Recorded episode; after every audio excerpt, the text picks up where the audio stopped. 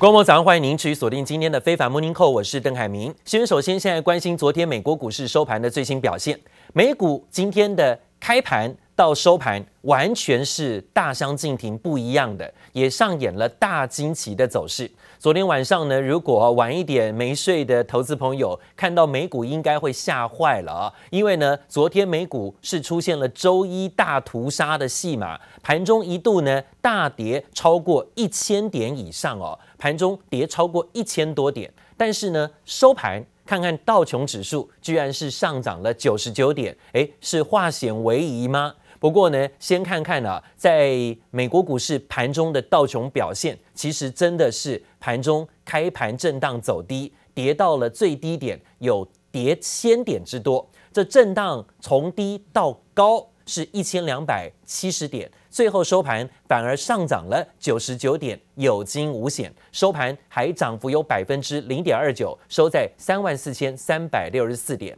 还有看到恐慌指数在因为道琼指数盘中大跌的时候呢，也同步出现了攀升。恐慌指数盘中一度飙高百分之三十的幅度，相当惊人了。这一度触及到了三十八点九四，这是两千零二零年二零二零年十一月以来的。盘中最高数字三十八点九四，当时感觉到非常恐慌，股市呢遭遇血洗千点，压力山大啊，包括了俄罗斯跟乌克兰的战火风险、中东的动荡，还有包括联准会本周呢预料啊会重申鹰派的政策。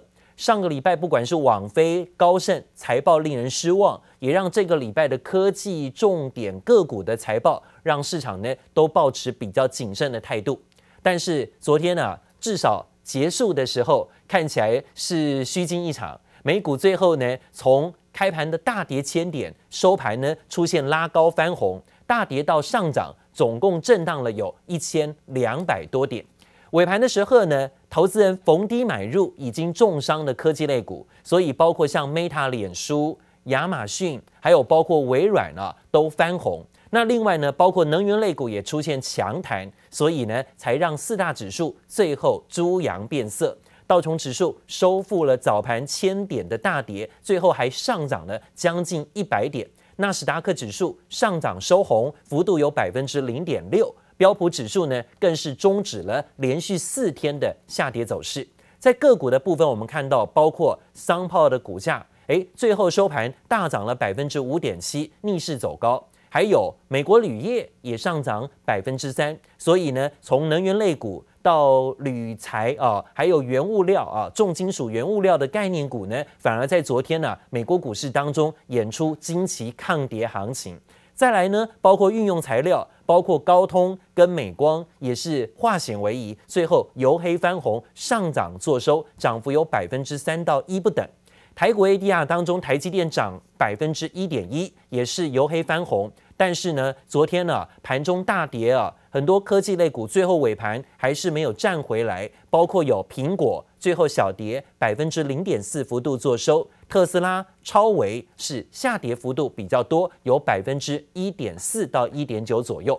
但，昨天盘中出现这种惊奇变化，开盘。重跌的压力还是让市场担心，因为呢，华尔街很担忧，不管是俄罗斯跟乌克兰可能战火一触即发，所以呢，道琼指数盘中一度重挫千点，也让市场恐慌。If you're a longer term investor, that's what you need to do. You need to start to put some money to work. Now, can the market drop another 10%? Absolutely. But if you slowly dollar cost average it into some of these really good names, then you're going to get really good value. Now we have to contend with growth stocks reporting, and if they can't hit the numbers, and if they can't guide us to increasing growth, then we are going to see the market go down more. 好，的确哦，在盘中看到纳斯达克指数呢，曾经创下了二零零八年金融海啸以来首次盘中跌幅超过百分之四的幅度，但是居然在最后尾盘还能够反弹收红。 当然有所谓的逢低抄底买盘的激励啊，包括脸书、包括亚马逊、包括微软尾盘翻红，标普十一大板块也都风云变色。原本呢早盘的大跌，最后居然是上涨的，包括能源类股跟工业类股的板块啊，出现了领涨翻扬。摩根大通分析师就认为呢，股市抛售被夸大了，最近的风险资产修正似乎有点过头了，技术指标到了超卖区，所以呢，出现本轮回档修正进入到最后阶段的可能性。市场虽然难以消化升息所带来的类股轮动啊，但预计财报季呢会让人民呃人们啊跟投资人们可以有一点恢复信心的机会。美国股市最后呢是由黑翻红，演出了大惊奇的神龙摆尾啊。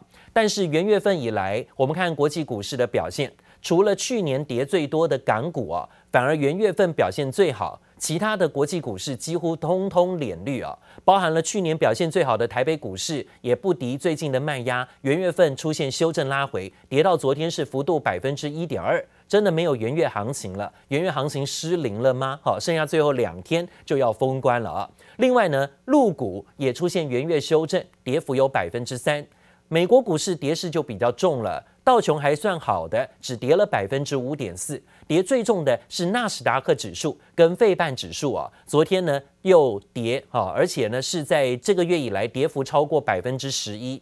昨天盘中其实是大跌的，好在最后尾盘呢有逢低买盘进驻啊，所以呢支撑让整个月的下跌幅度还控制在百分之十一，还没有到沦落百分之二十的熊市市场。好，另外呢，说到市场担心啊，昨天美国股市盘中的重跌，标普五百指数呢，的确在盘中跌到了修正区，小型股的罗数两千也从高点回落，已经正式回落百分之二十。那小型股的罗数两千指数算是已经进入到了熊市。Very ugly, Brian. Let's take a look right now at the Dow. It's down more than 600 points. The S&P 500 down 2%. In fact, the S&P 500 falling 10% from its January 3rd peak, and the Nasdaq down more than 2%. I want to also point out the Russell 2000 down more than 1.5%. It's about 19% at or near 19% uh, from its November highs. So uh, definitely in a bear uh, territory there. Also, every day last week, the, the Russell, the small caps, had been down at least 1.5%. I want to take a look at the NASDAQ 100 because we are seeing continued pressure uh, on tech. I want to mention Amazon down more than 1%. Amazon now at 52 week lows. Also, Tesla down 7%. 好，我们看到了，在昨天开市的时候，科技股的卖压真的很沉重啊。亚马逊的股价创了五十二周的低点，而且呢，在相关的啊成分股当中，其实大多都是走跌的。卖压最重的还是科技股，是因为最后尾盘的时候出现逢低抄底的买进啊，才让美国股市由黑翻红。恐慌指数呢，更是显现。在盘中冲上了三十八点的价位啊，这也是创了二零二零年以来的新高。但是呢，可以看到最新的消息，让市场还是屏息以待，在于美国的联准会的政策。本周利率政策预计呢会公布，但是是按兵不动的机会比较高。但可以确定的就是，收紧超宽松的货币政策已经是开始了。they are all Republican controlled. And as you can see, they've not just met, but they've exceeded those pre pandemic jobs.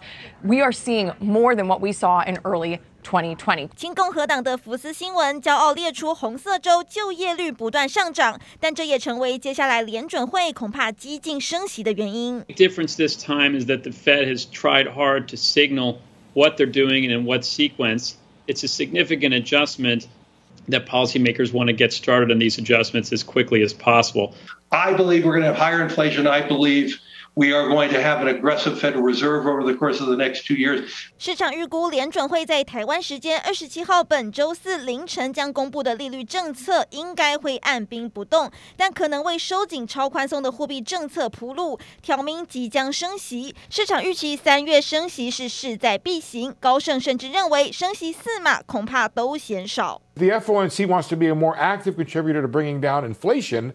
Then it will need to do enough to tighten financial conditions materially. 高盛先前预测，联准会今年三月、六月、九月以及十二月将各升息一码，七月再宣布启动缩表。但因为通膨压力加重，高盛现在改口表示，联准会可能从三月份开始，每次会议都会升息，直到通膨情势转变，也就是预计今年可能会升息七码。Fed has to get back to where it was more or less before the pandemic, and that just goes without saying. But layer on top of that that the Fed has a 7% inflation problem. So there's two reasons for the Fed to get where it needs to go. And that may be that it willing it needs to sacrifice more of the market 最新市场预测，今年升息五次的可能性已经接近百分之六十。瑞士信贷分析师直言，联准会成为今年来最大的市场毒药。同时，美国今年十一月有中期选举，拜登政府和执政的民主党都面临巨大压力。接下来的政策会议备受瞩目。记者姚黄一豪综合报道。好，科技股呢，在今年以来啊，惨遭血洗，尤其是美国股市的修正拉回。但是呢，压力最大的应该是加密货币啊，也纷纷出现了修正压跌。短短一天之内呢，市值蒸发掉了一千三百亿美元。除了以太币跟莱特币都重挫超过百分之九，全球最大的加密货币比特币已经正式贯破三万四千美元大关了。短短三个月，从历史的高点六万九千块算一算，现在是腰斩不到到一半的。With crypto seemingly in free fall. 加密货币跌势不断，比特币周一一举跌破三万四千美元，相比去年十一月历史高点六万九千美元，不到三个月价格腰斩。It's pretty normal for crypto to have volatility like this, particularly to the downside. I think what's different, obviously, and, and as a, a student of markets, you have to respect what's going on with the Fed and, and in the interest rate market uh, with inflation numbers. And there's a real lack of a sort of ballast or anchor point to something like a Bitcoin price when you see these kinds of uh, moves happening in the macro markets. 加密货币市场恐慌性卖压笼罩，以太币也单日重挫超过百分之九， 整个币圈遭血洗，二十四小时内市值蒸发一千三百亿美元。Despite the fact that the price is down, the fundamentals of the network are as strong as ever. The Bitcoin hash rate is at an all-time high. There's 32 million dollars of Bitcoin being generated every day. 虽然有分析师仍对比特币有信心，但这波跌势已经造成部分富豪资产大缩水。全球最大加密货币交易所币安的执行长赵长鹏，资产一天骤减一百三十三亿美元，约合台币三千六百八十亿元，在全球前二十大富豪中损失最惨。特斯拉执行长马斯克也因为今年科技股大跌，财富骤降，今年才过不到一个月，资产已经蒸发两百七十亿美元。不过马斯克仍暂时稳坐首富宝座。这不杨奇华综合报道。好，另外呢，则是让大家市场关注这个问题，也是昨天美国股市开盘呢一度重挫千点的原因之一，就是俄罗斯是不是对乌克兰的军事威胁不断的在升高，包括了美国甚至欧洲已经呢有开始下令驻乌克兰的大使馆人员家属可以开始先撤离，是不是真的要准备打仗呢？美国五角大厦更预备了有八千五百名的美军，随时要进军东欧协防北约的安全。要是乌克兰真的被俄罗斯进犯了，或者是北约决定启动快速应变计划，美军呢就会立刻的投入。但是呢，因为俄罗斯对乌克兰的军事威胁升高啊，美军已经下令啊，在乌克兰基辅大使馆的人员家属开始离境，非必要人员也可以自愿撤离，呼吁当地美国人离开，让战事一触即发的感觉相当的紧张。Secretary Austin has placed a range of units in the United States on a heightened preparedness to deploy, which increases our readiness to provide forces if NATO should activate the NRF. Uh, but again, no mission has been assigned to these troops. Uh, no deployment orders have been sent to them. Uh, what the secretary has ordered them to do is to be ready to go 俄乌边境剑拔弩张，美国援助乌克兰的第二批八十吨军武已经抵达首都基辅，战争看似一触即发。The State Department ordering the families of U.S. Embassy staff in Kiev to leave the country because of the threat of invasion. They're also saying non-essential embassy staff can leave if they choose to. 美国国务院正式下达撤离令，同时也把乌克兰旅游警示调升到最高级，呼吁美国公民尽速离境。if there is any uh, further uh, Russian uh, aggression in terms of sending Russian forces uh, into Ukraine, there will be a swift, there will be a severe, and there will be a united response. 不过，却暂时不会对俄罗斯祭出新一波经济制裁。As to the sanctions, um, the most important thing we can do is to use them as a deterrent. Uh, once sanctions are triggered, you lose the deterrent effect. 专家分析，一旦俄乌开战，欧洲国家仰赖俄罗斯天然气的弱点就会被放大，俄罗斯很有可能会把能源出口拿来当武器。The question is, does Vladimir Putin respond precisely by hitting the West where it hurts, by cutting off the supplies of gas into Europe? This is going to be a very big challenge to the Biden administration. They do not want a $100 barrel oil. But a Russian invasion of Ukraine is clearly the path to $100 oil. 现在美银甚至喊出国际油价年终渴望攀抵一百二十美元，也可能带动美元对欧元升值，而且地缘政治升温，铁定会带动日元、瑞郎、美国公债等传统避险资产跟着大涨。记者王杰登邦冠综合报道。好，另外呢，则是疫情的冲击压力，现在有没有一点机会见到曙光呢？美国首席的防疫顾问佛奇说，哦，美国东北部很多地区呢，因为欧莫狂的确诊病例直接攀高，到了高峰，开始迅速的降温了。他对美国多地区的疫情在二月份触顶啊有信心。世界卫生组织也官员也认为，欧莫狂的病毒已经把欧洲的疫情带入到了一个新的阶段，说不定呢，渴望啊是提早结束啊这个疫情的这个高峰期。不过在疫情出现乐观进展之际啊，通膨还有包括劳动力的短缺等等的经济因素一律挥之不去。美国全国的企业经济学家协会最新的访查显示，企业涨价的状况已经更为的广泛了。物价频频的飙高，让通膨压力相当的大，老百姓民不聊生。工资持续呢，也出现了成本的上涨，许多公司都面临啊技术熟练的劳工短缺的问题。那当然也看到了这样的情况啊，在纽美国各地都有出现，在加州最为严重，就是呢许多的货柜啊。都遭到啊这个暴民的剽窃，甚至偷窃，甚至破坏，把里头的货物洗劫一空。加州的铁路劫窃案啊频传，加州美国的这个州长啊也都亲自来到了洛杉矶铁路上清理这里被暴民呃偷刮啊、搜刮一片狼藉的垃圾，他自己都来这边做清理了。他说呢，从这里看起来，他觉得自己不像活在美国，像活在第三世界的国家。I see what you see. I see what you've been covering. I see what everybody's seen, and asking myself, what the hell is going on? I mean, look like a third world country, these images, the drone images that were on the nightly news day in and day out. We need all of us to recognize our collective and individual responsibility to do more and start supporting one another to address these issues. 加州州长纽森身穿短袖 T 恤、戴棒球帽、口罩，来自于州交通部的工作人员一起在清理啊这些遭到偷窃的货柜啊，还有包括转运站。纽森表示呢，自己简直没有办法打开新闻，因为他每天都看到这样的消息跟画面，并且强调呢，未来必须要比照快闪抢劫案件，组织犯罪论处刑责。目前呢，已经有两百八十个人因为铁道窃劫案被逮捕啊。洛杉矶时报分析说呢，南加州是全美国的货运枢纽。但是全球的供应链堵塞，洛杉矶港、长堤港都出现货船大排长龙的情形，暂时停放的货运列车成为了不法之徒呃觊觎的目标，而且呢，持续的就做破坏之后，把里头的货物全部搜刮一空，留下来的几乎都是卖不掉的，或是低价便宜甚至不需要用的东西，还有一堆纸箱垃圾。货运公司呢，则致函给洛杉矶地检署抱怨检察长。针对窃盗这类的罪行，只有轻罪，所以呢，导致暴民呢是无视这个无视啊现在的一个罪责，所以呢，纷纷出此下策，然后呢进行抢劫，甚至打劫。现在要改采啊不起诉的政策，反而导致了铁路的窃盗案更加的严重猖狂。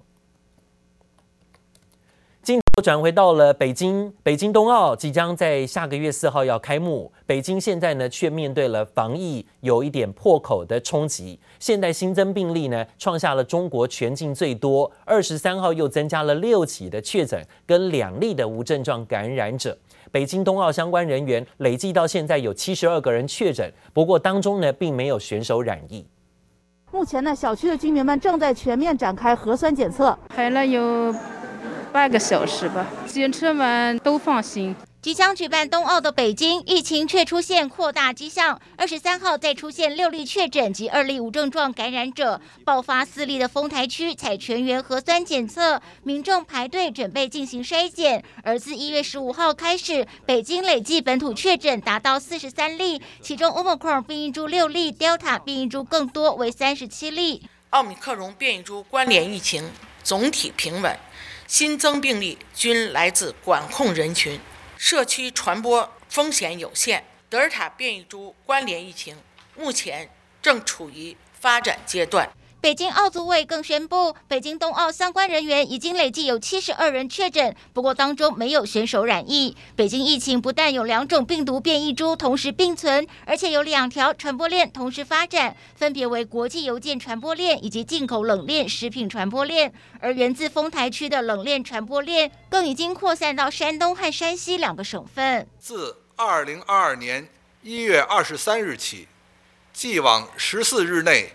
及今后购买退热、止咳、抗感染、治疗咽干咽痛四类药品的人员，均需在七十二小时内进行一次核酸检测。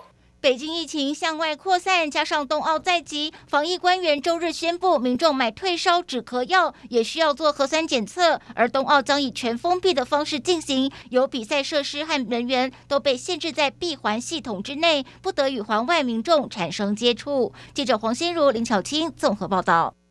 好，现在中国也准备要进入春节期间，春节前夕呢，还有包括许多的节会需求都很旺啊，推高了人民币。昨天呢是盘中升高到了六点三三二元的新高纪录，这是近三年九个月的高点，中间价呢也创了超过三年八个月的新高。交易员认为呢，春节前企业啊普遍存在支付工资、奖金等等的。刚性需求啊，短期之内支撑了人民币延续比较偏强的走势。不过，在岸人民币跟离岸人民币啊兑换美元都曾经在十八号呢突破了六点三四元的新高，是三年半的新高。人行副行长啊就当天出来喊话哦，说不允许出现单边汇率太强的这种情形，导致人民币呢由升转贬，六点三四的关卡呢一度被视为是人行的政策红线。